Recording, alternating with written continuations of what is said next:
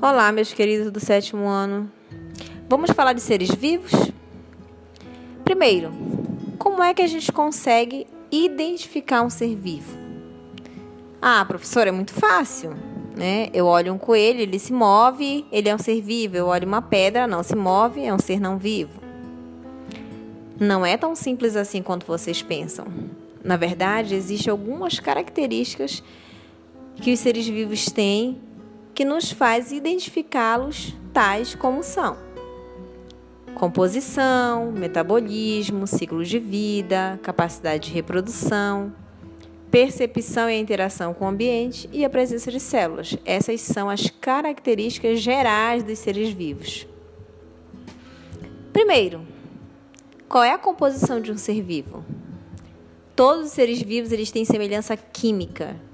Eles possuem água, sais minerais, proteínas, açúcares e ácidos nucleicos. Dentre esses ácidos nucleicos, nós temos o DNA, que é o nosso material genético. Todo ser vivo tem material genético. Segunda característica geral, metabolismo. E o que vem a ser metabolismo? É um conjunto de transformações que acontece dentro do nosso organismo através das reações químicas que quebram e produzem substâncias quebram substâncias quando nós nos alimentamos, por exemplo, produzem outras substâncias que são necessárias para o nosso organismo. Terceira característica: ciclo de vida. Todo ser vivo possui um ciclo de vida. Ela tem algumas etapas, como nascimento, crescimento, reprodução e morte. É fato que nem todos os seres vivos crescem e se reproduzem, mas todos nascem e morrem. Então, esse é o ciclo vital, tá? O ciclo de vida do ser vivo. A outra característica, que é a quarta característica, é a capacidade de reprodução. Os seres vivos eles podem se reproduzir de duas formas: assexuadamente e sexuadamente. Na reprodução assexuada, não há troca de material genético, só envolve geralmente um único genitor e o filho é clone, ou seja, ele apresenta o mesmo material genético daquele que o gerou. Não há uma diferença genética. Já na reprodução sexuada, a troca de material genético envolve dois seres vivos em que eles vão doar cada um 50% do material genético vai formar um novo indivíduo. Então esse novo indivíduo ele já é diferente dos pais.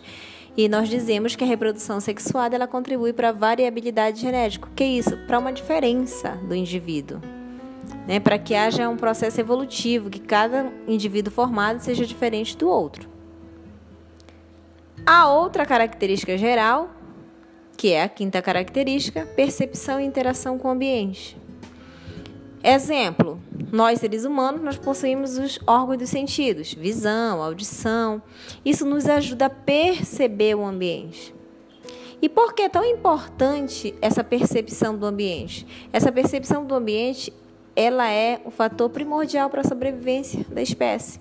Porque nós conseguimos perceber o perigo, conseguimos nos afastar desse perigo, conseguimos enxergar ou quem não enxerga perceber aonde está o alimento, né?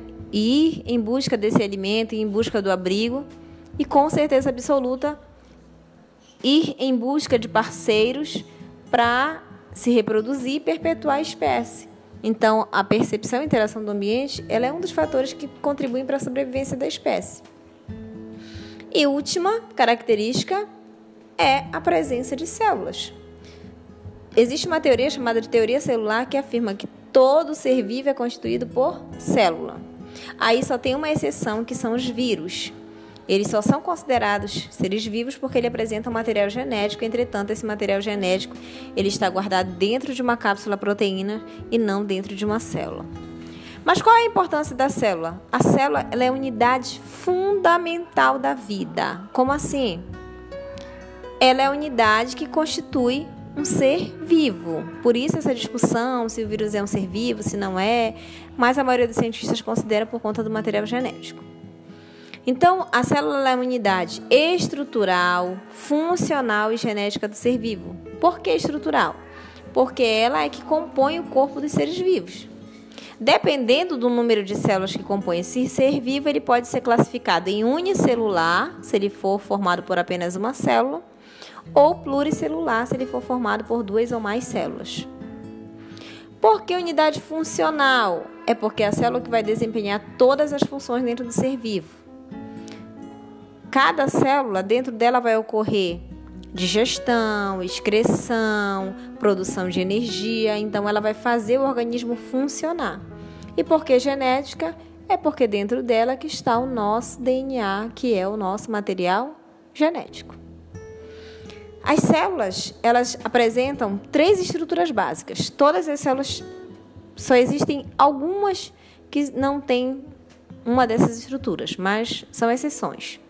Três estruturas básicas. Quais são as estruturas? Membrana plasmática, citoplasma e material genético. A membrana plasmática é uma película fina que envolve o material da célula, delimita, é através dela que ocorrem os transportes, ou seja, tudo que a célula precisa entra através da membrana plasmática e o que ela não precisa sai através da membrana plasmática. Essa membrana também pode estar ligando uma célula a outra para formar o que a gente chama de tecidos.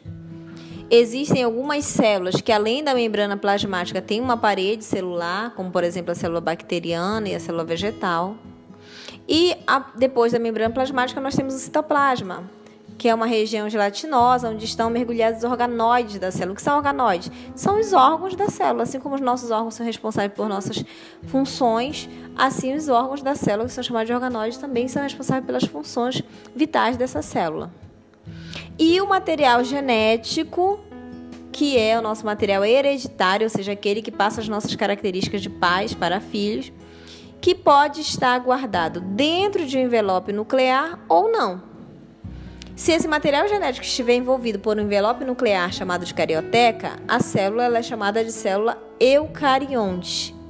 Como, por exemplo, as células vegetais, as células animais, as fúngicas têm um núcleo organizado já caso esse material genético ele não esteja envolvido por um envelope nuclear que nós chamamos de carioteca, essa célula é chamada de procarionte. Um exemplo são as bactérias.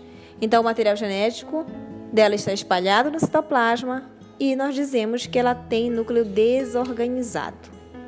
Então, meus queridos, por hoje é só. Eu espero ter ajudado vocês.